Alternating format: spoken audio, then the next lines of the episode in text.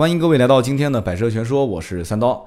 上一周的节目呢，跟大家聊到关于自己去三亚，结果吃了一顿海鲜被宰的事情啊，很多的一些听友呢都安慰三刀啊，精神上的安慰也有啊，打赏的、发红包的、经济上的安慰的这些也有，反正在此就谢谢谢谢各位刀客了啊。说实话，这么多年了啊，很多的一些铁粉都是一路陪伴过来的，然后我呢也是有你们的鼓励吧，反正也矫情的话也不多讲了，反正我就一直持续的往下做，反正风吹雨打都不怕，就是一周两期节目，我们准时准点。这个说的有点啰嗦啊，包括做节目呢，说实话，我也没有什么几十个人的团队帮我去做稿子，也没有人帮我选题，反正遇到什么样的话题，我就结合这些话题去说一些自己的想法。我希望呢，对大家是有所帮助的啊。上期节目我身边也有很多人跟我讲，说这个心态不错啊，说我的心态不错。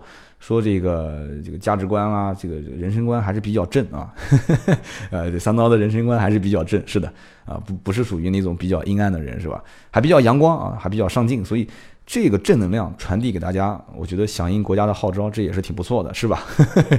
所以呢，今天啊这期节目，我觉得有必要啊，节目一开始再跟大家传递两个比较正能量的事情啊。这个节目的标题叫做修车和看病，不用讲，马上就三幺五了啊，就临近三幺五。今天我也听到很多电台里面在聊相关的事情啊，我就说说自己的一些观点啊，就结合到这个车子的质量问题、投诉啊，大家如何去修车啊、维权啊，这等会儿我们再讲。那么我就讲几个跟我们百车全说啊，跟我们刀客相关的一些事情啊。首先一个啊，就是这个买买车，买买车，我相信到现在为止还有很多人有疑问啊，包括有很多新听众说什么叫买买车啊？我看到微博还有人私信我问，这买买买买车是什么个意思啊？买买车有很多的疑问，为什么我节目里面一直没拿时间出来一个一个解答的原因就在于，一期节目肯定说不清楚，所以呢，我想，呃，整一个啊，就相当于你问什么问题，有一个像就像就就类似那个淘宝客服一样，它自动会回复，所以呢，在我们的微信啊，我们的微信订阅号是 B 五四五八五九，大家可以关注一下啊，A B 的 B 五四五八五九，我们正正在设置这个东西啊，就大家有什么问题买买车，你可以发关键字啊，他就会回复你，这是一个。第二一个啊，我觉得应该算是个好消息，三刀做节目都快三年了啊，一直没有碰视频。实话讲，视频大咖太多了啊！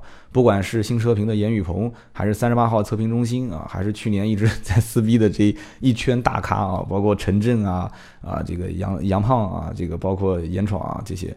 说实话，三刀不碰的原因不是说啊怕没有这些老大专业，就术业有专攻，对吧？就汽车测评，你可以做的很好玩，你也可以做的很专业。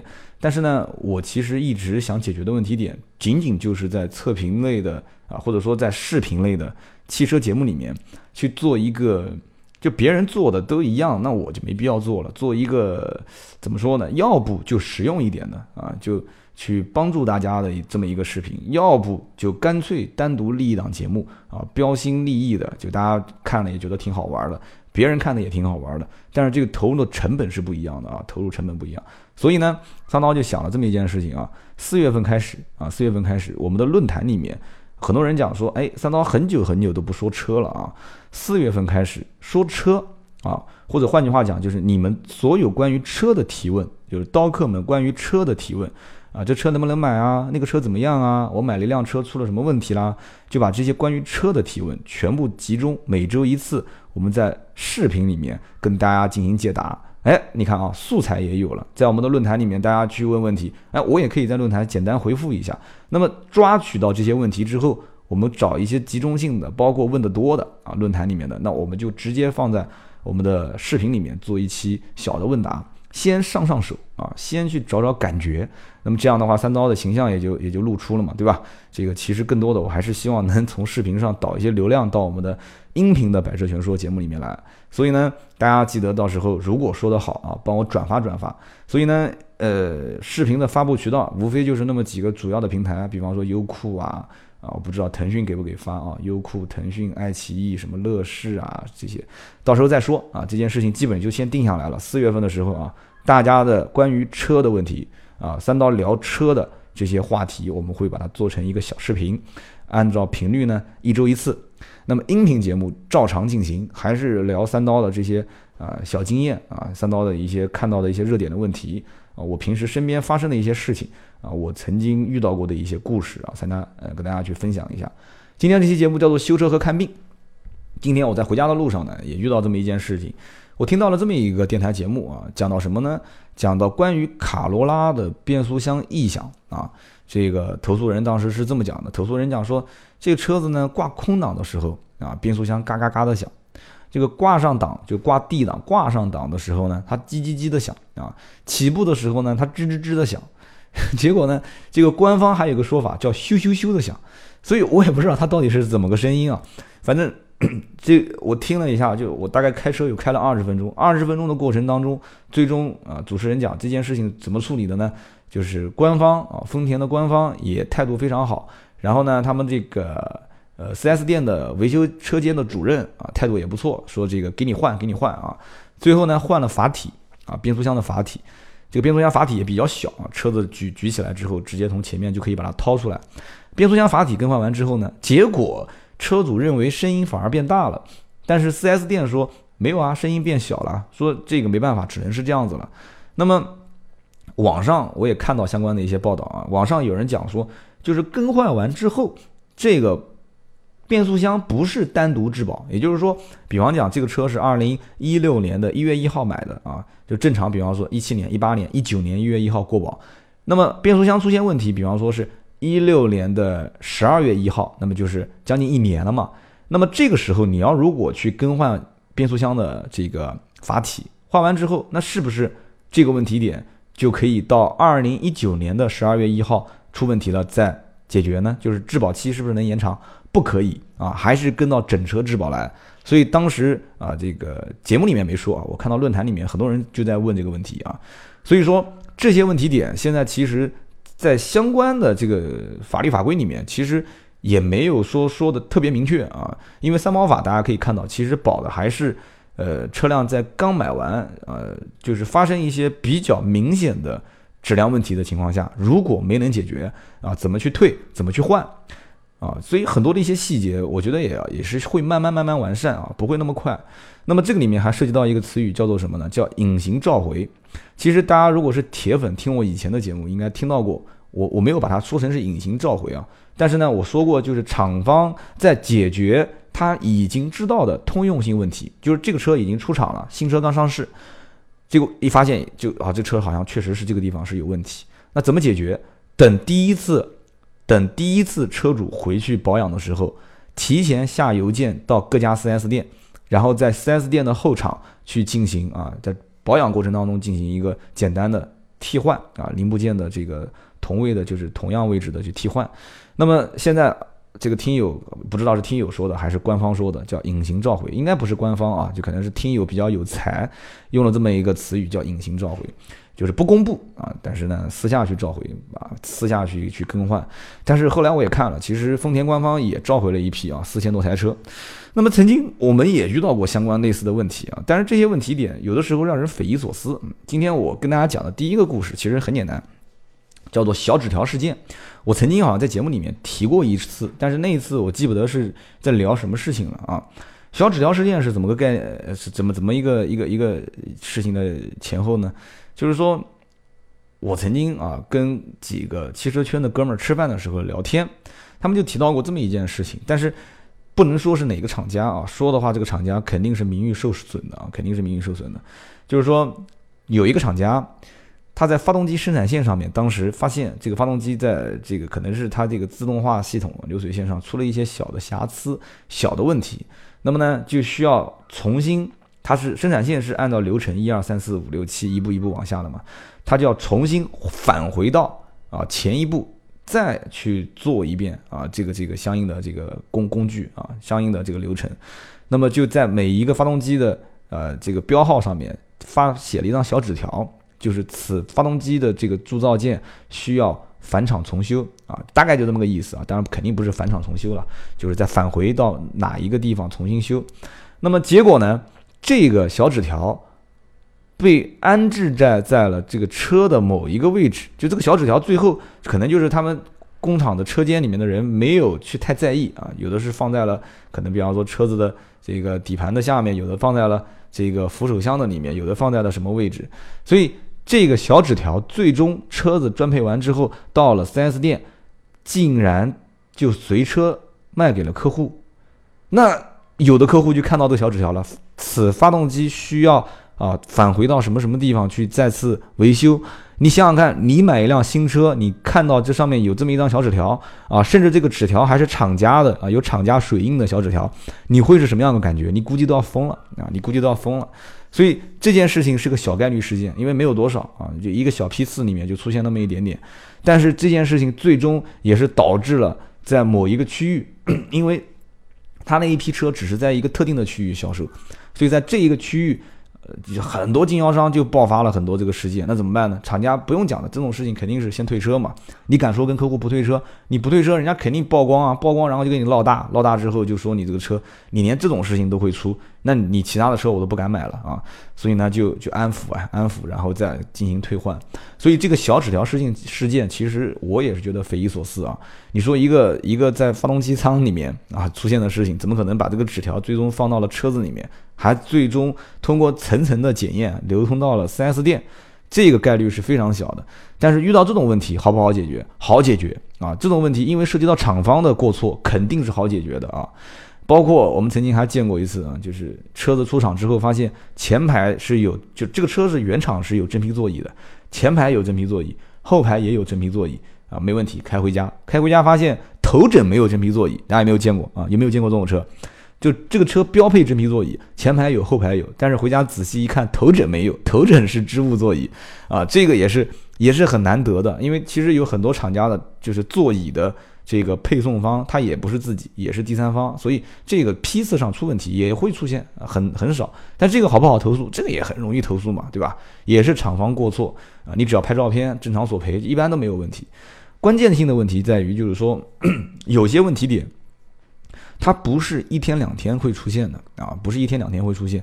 就像很多人最担心的，比方说我我长期以前从业的这个奥迪，它烧机油，对吧？很多人就我不敢买，为什么不敢买？我就担心机油损耗啊。我昨天还和我们的一个铁粉啊在微信上聊天啊，他我跟他后来也是见了面了，他医生啊，应该今天也在听节目。原来在南京啊鼓楼医院，我这个身体有点不舒服啊，其实也不是不舒服，可能多数也是心理作用。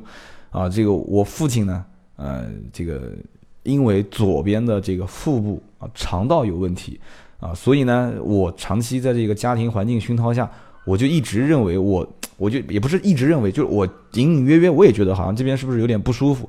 大家应该有过这种感觉啊，家里面家族里面有人哪边哪边不舒服，好像感觉自己也是。那么这个这个铁粉啊，这个我们的刀客。当时呢，跟我也联系说，哎，我是鼓楼医院，我说，呃，医生，我说，哎，我说兄弟，那就是能不能麻烦一下，帮我过问一下，就这个怎么个处理方法？他说做肠镜。所以其实今天这些话题还得感谢他啊。那天去了，我们中午吃了一顿饭，我吃饭的时候就是跟他聊天啊。他第一次见到我，我就说，我说这有的时候啊，修车和看病的心态是一样的啊。大家注意想一想，是不是？其实看病的心态。都是希望没有问题，谁去医院希望自己有问题呢？对不对？都是希望自己没有问题，但是呢，又希望这个问题呢，如果有尽早发现，早发现早治，对不对？如果最终检查结果是没有问题，自己心里面也犯嘀咕，也犯嘀咕。就比方像我啊，其实我现在我左边这个小腹啊，小腹部啊，咕嘟咕嘟响。有人讲这肚子咕嘟咕嘟响，不都正常的吗？对吧？肚子饿了就就咕嘟咕嘟响，想吃饭了呗。但关键问题是。我基本上就是肚皮只一呼一吸，它就咕嘟咕嘟咕嘟咕嘟响。那我有的时候去医院，我也看过一两次，医生反过来说我头脑有问题。医生讲说，那你这个不是你你不响反而有问题了？你喝了水在胃里面，怎么可能不响呢？我说不是这样子的。我说这个第一声音太响了，对吧？第二个有的时候，你看现在就没声音啊，像我做节目现在录音啊没声音，有的时候没有，但有的时候它有，有的时候它就很长时间一直都有。可能是真的，我有点想多了啊。但医生问了我很多问题，说平时这样子是不是有这个问题啊？是不是有那个问题啊？我说都没有，都正常，能吃能喝，反正就都没有没什么问题。医生讲没什么问题，你没事往医院跑，医院跑什么东西呢？对吧？所以这看病的心态啊，有的时候就这样。你是希望没问题，但是呢，你发现感觉有的时候这边有点胀气啊什么的，又感觉好像是有点问题，又希望去看出点问题，就看出点问题，又怕有问题，哎，不提了，反正就是就是。就是这么个问题。其实我为什么说这个医院是我一想到问题我就要往那边跑？医院是我们最信任的地方啊。我曾经说过，买车的时候最我最怕的是三种人。第一个啊，老铁粉应该能回答得出这个问题啊。第一个是什么？第一个是老师，对吧？第二个是什么？第二个是律师。第三个呢？第三类人就是医生。这三类人有一个共同点，就是什么呢？就是他的知识面、他的知识点是从上往下的啊。你是不能去，你是不能去推翻他的权威的啊。你是绝对不能推翻他的权威。你跟律师聊天，跟这个医生聊天，跟老师聊天。你会发现明显的就在气势上啊，在在在这个逻辑思维的严谨性啊，包括这种就反正就是你跟他去聊同一个问题，你不管他懂不懂，他哪怕不懂，他说话的那种腔调，那也是老师教学生的腔腔调啊，也是医生对病人的腔调啊，也是律师对这个 这个叫什么授权人是吧？啊，就是原告被告的这样的一个腔调，所以基本上就这么一个一个情况，所以这是一个极度信任的情况下，就这一个这一类人是被符号化的，是被定义了啊。所以现在，如果车子出现问题了，就像人啊，人跟车其实很像，车子出现问题了，没人可信。换句话讲，就是现在去修车，你到任何的修理厂啊，修理厂给你开个比较低的价格，说这个问题没问题啊，我帮你去修啊。其实你不信任他，为什么？他不是正规医院，路边的修理厂其实有点像什么？就有点像你去了一家私立医院，他哪怕装修的再好、再漂亮、再气派、再大。如果他这个名头啊，我私立医院我说不上来多少，但是他的名号不是很高啊。如果只是一个啊，可能就是单店，不是什么全国连锁，或者就是一个刚开不久的一家私立医院，我估计多数人是不太敢相信的啊。总是觉得私立医院的医生肯定是乱看病啊，啊病也可能能治好，为什么呢？请的都是一些老医生，但是可能同一个同一个病五十块钱能看好的，给你开五百块钱的药。啊，五百块钱能看好的，给你去拉一刀啊，做个手术，搞个四五千块钱，所以这是一个信任问题。但是公立医院呢，可能很多人就把它当成啊，比方说跟 4S 店，就像 4S 店这种一样啊，就是我有什么病，我专修啊，我开奥迪的去奥迪店，我开大众的去大众店，我去专修。在社会修理厂已经没有办法去信任的情况下，那我就去 4S 店。虽然我知道 4S 店也贵啊，贵是贵的前提，它配件用的是原厂。我能接受啊，它配件用的原厂我能接受，它什么机油机滤啊这些啊，我们曾经讲了一期文章是听友投稿啊，当时没仔细审，直接就放了出来，就讲到关于机油的选购那个文章其里面其实就少说了那么一两句话，就是最后圆个尾，结果很多人就说那篇文章就是在帮 4S 店去说话啊，就 4S 店的机油就是好机油啊，外面用的机油都不是好机油，上网买的机油都不行，对吧？一定要用原厂的机油，其实这个 我们将来的文章还是要好好审一审。其实原意我也看得出，其实作者的原意并不是这样子的，而是说，在任何一个机油都没有办法去辨别哪一款适合自己的车辆的情况下啊，建议先优先采取原厂机油的这样的一个选项啊。那么再提到我刚刚讲的，就是这个铁粉，就是在医院鼓楼医院当时陪三刀啊一起去看病看肚子的这个哥们儿，他当时昨天就跟我聊天，就讲到这么一件事情，他说。你说这个原厂机油原厂保养好不好？我一开始也很相信啊，对吧？去 4S 店保养一次一千多块钱，但是保养完之后呢，就发现这个机油损耗，从买车回来到我保养到保养之后，它的机油损耗量一直都很大。但我我问他，我说是不是一直到保养之前你会机油亮灯？他说也不至于，但是呢，就每开个一两千公里，它就开始往下掉。然后开个三四千公里，基本上就不到百分之五十了。那大家都知道，这个有的高档车里面都会有这个机油油位的监测，对吧？所以说，我当时就讲了，这个可能本身设计上就有就有这样的一个一个一个缺陷啊，谈不上是缺陷，这个缺陷是打双引号的，就是德系车为了在性能上有一些提升啊，所以它涡轮增压的车型，它在就是油冷的过程当中啊，机油冷却的过程当中，它自然有些消耗，也很能理解。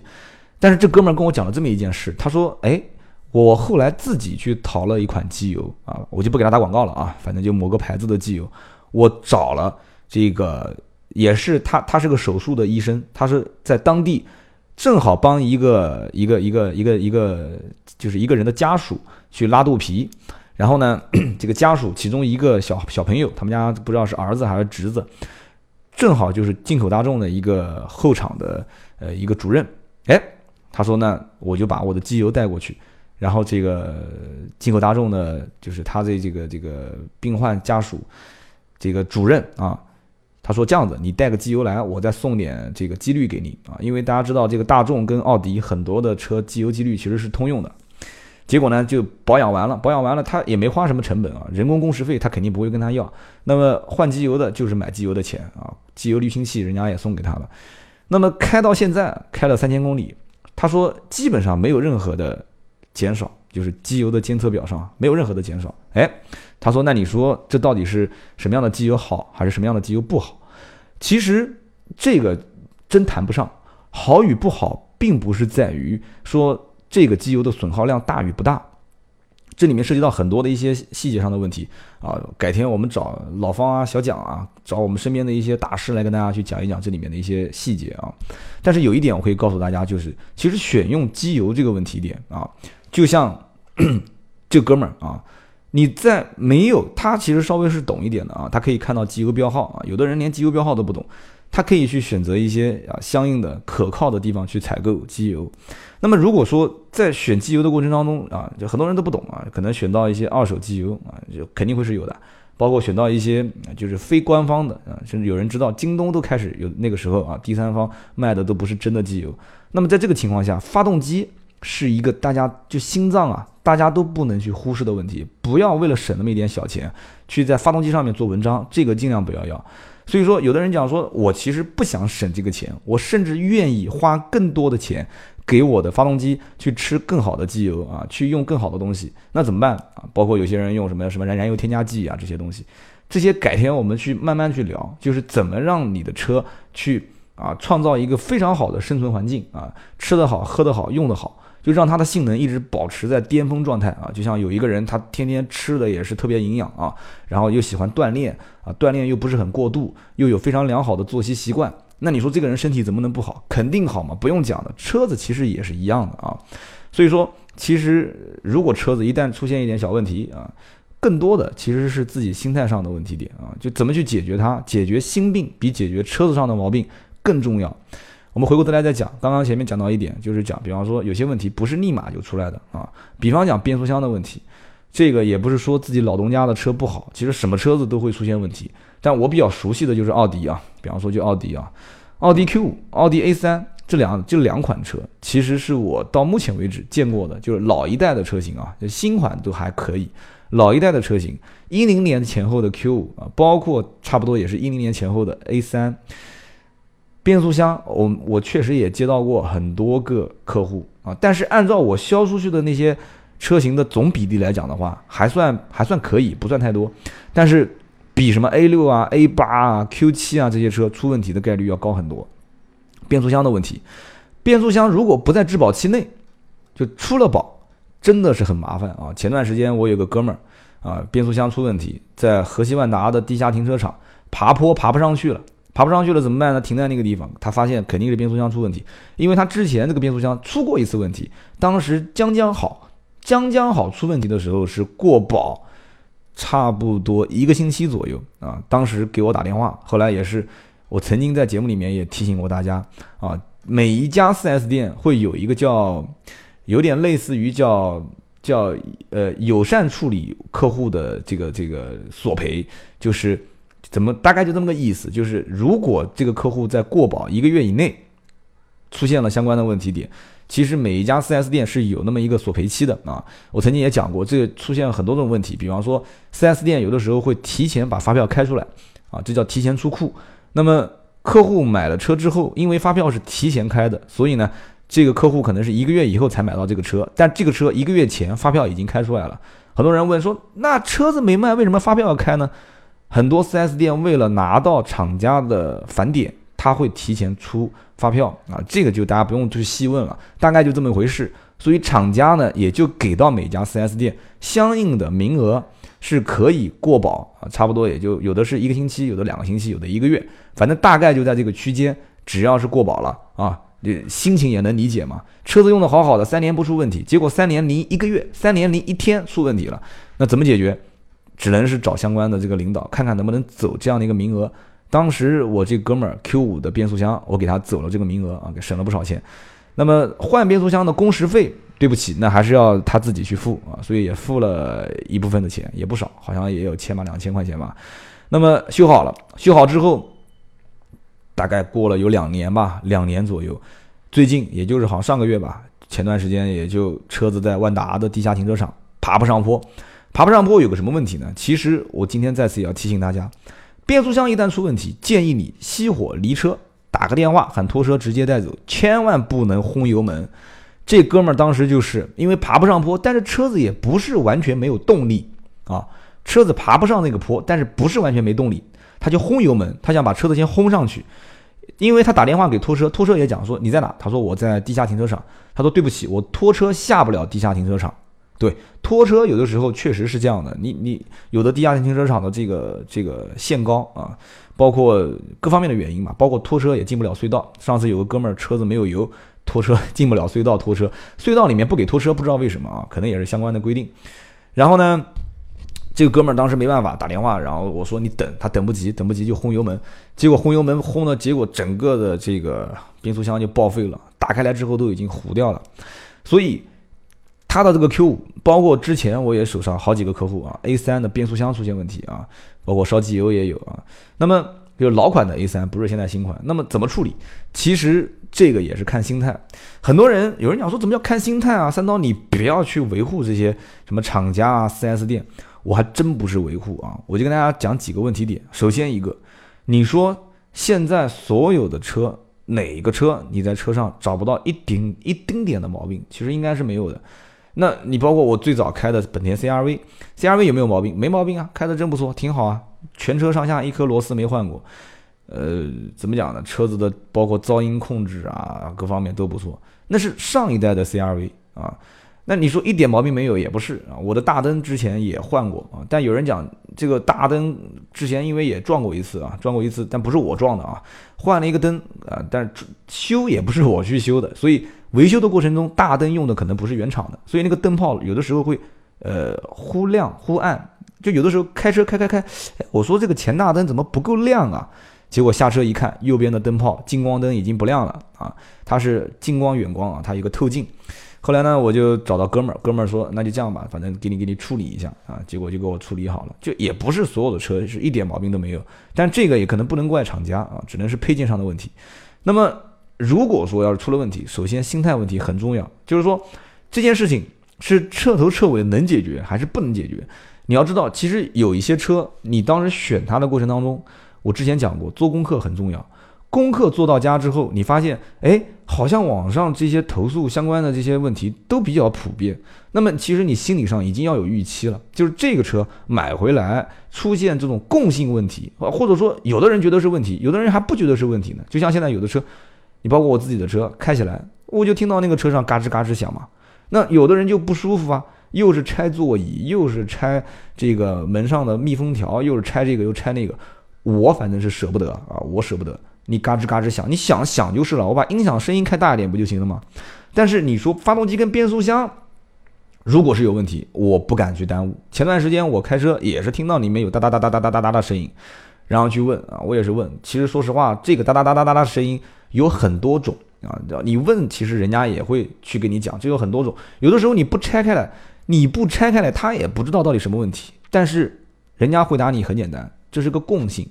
有人讲说是因为排放标准啊，在排放过程中，它本身这个三元催化后面它要再做一次净化啊，做净化的话，那它那个在处理的过程中就会有这个发出这种这种像电磁阀的声音，哒哒哒哒哒哒哒哒，这也能接受。是啊，电磁阀是会有这种声音，包括就像我之前讲的，奥迪的车，包括宝马的车啊，奔驰我嗯现在应该没有听到，但是不知道再天冷一点会不会。奥迪、宝马的车以前我经常开，开的过程当中车子一停稳就会听到有那个。就像敲水管的声音，哒哒哒哒哒哒，它有的时候那个声音还不均匀。我在这边跟大家讲一句啊，如果你听到声音，但这个不是一概而论的啊，有很多修理修理厂的这个大师傅，如果听到这个话，肯定说是外行。但是我个人是这么总结：如果你听到这个声音是比较均匀的，就是哒哒哒哒哒哒哒哒啊，或者哒哒哒哒哒哒哒哒哒哒哒，就是比较均匀的这个声音啊，声音不是很大啊。那么其实一般情况下，我个人觉得哈，其实问题不是很大。但是我们曾经也收过二手车，就是变速箱它一启动，滋，它有这个声音，它也很均匀。那对不起，如果变速箱出来，变速箱里面出任何声音，赶紧去找啊，这个不要耽误，有病就去就去治哈，就去修。如果发动机舱里面出来这个声音的话，是哒哒哒哒哒哒哒，就是这些比较均匀的。我个人到目前来看，没出现过，没见过什么特别大的毛病。但你如果觉得担心，再去查啊。但是如果说出现异响，时有时没有，而且出现的那个问题点，故障灯也出来了啊，然后也甚至脱档，这些很严重啊，甚至熄火，对不起，赶紧去修啊，赶紧去修。我一直都讲，车子其实最关键的三样东西，能开得起来，能转向，能刹得住，就这么简单。老司机都知道，只要这个车能开得起来，能刹得住，能转向，这个车什么毛病都不是毛病。所以这个心态很重要啊，心态很重要。所以今天跟大家聊的就叫什么呢？叫修车和看病。其实真的这个没有抛开来讲，其实抛开来讲，其实很多有人要讲的，这个不能拿此来类比，对吧？车子出问题了，打开来看看就行了。你人有问题，动不动把肚子剖开来吗？不可能的事情。那么好，就算不这么说，但是。我用一个修电脑的案例跟大家讲，其实大家也就能理解了。我不知道有多少人对电脑很懂啊。其实我想，这个社会其实对电脑硬件都懂一些的人应该有很多。修电脑其实一般都是用排除法。大家知道，电脑其实并不复杂。打开来之后，一个硬一个一个一个主板上面插显卡、声卡、内存条啊，对吧？CPU 这些都不用说了，无非就是再插个硬盘，然后最多接个光驱啊，就讲台式机啊。笔记本嘛，你打开来也大大同小异，也就基本上是这样。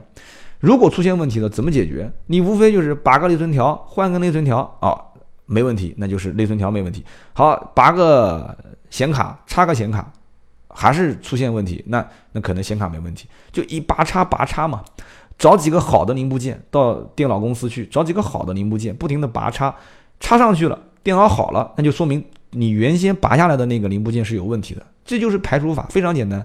那车上能不能这么解决？其实修车也可以这么解决，只不过问题点在于什么呢？电脑拔上插上去用一下啊，拔下来，那其实你找个旧件也就可以了，都是通用的。你汽车上的东西，你不讲其他的吧，就发动机你找一个来，你不可能有个修理厂专门给你放个放十个八个发动机在那边，每个车型号都不一样，不可能啊，包括发动机的。这个里面的铸造件很多都不通用的，那这怎么办？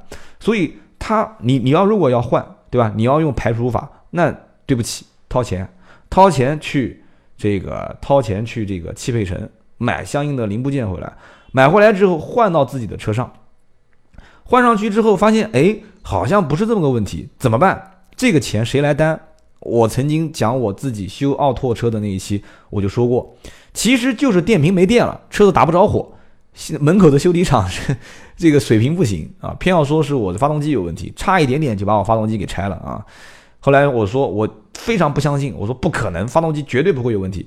然后呢，又是给我把机油给放了，又给我拿了一桶机油，然后说是这个启动机马达有问题。到现在我们家的柜子里面还放着这个奥拓的启动机马达，启动机马达一百多块钱买了一个，弄上去。也是还是老问题依旧，怎么办？启动机马达他又不给换，只能是我自己买单。那怎么办？一百多块钱，那机油机油都给你放掉了，那再给你装机油上去，对吧？机油谁买单？还是我买单。最后发现是电瓶问题，那就又给我换了个电瓶。那我其实心里是很不舒服的。那怎么办呢？对不对？确实你讲的也对啊，人家小店本身也不大，人家把机油给放了，然后给你换了一桶机油，机油现在在你的发动机舱里面。对吧？给你收点钱，那也是理所应当的，工时费都给你免了。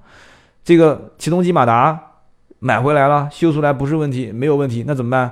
你要不就送给他，他也不回收；要不就退，退不对，退不掉。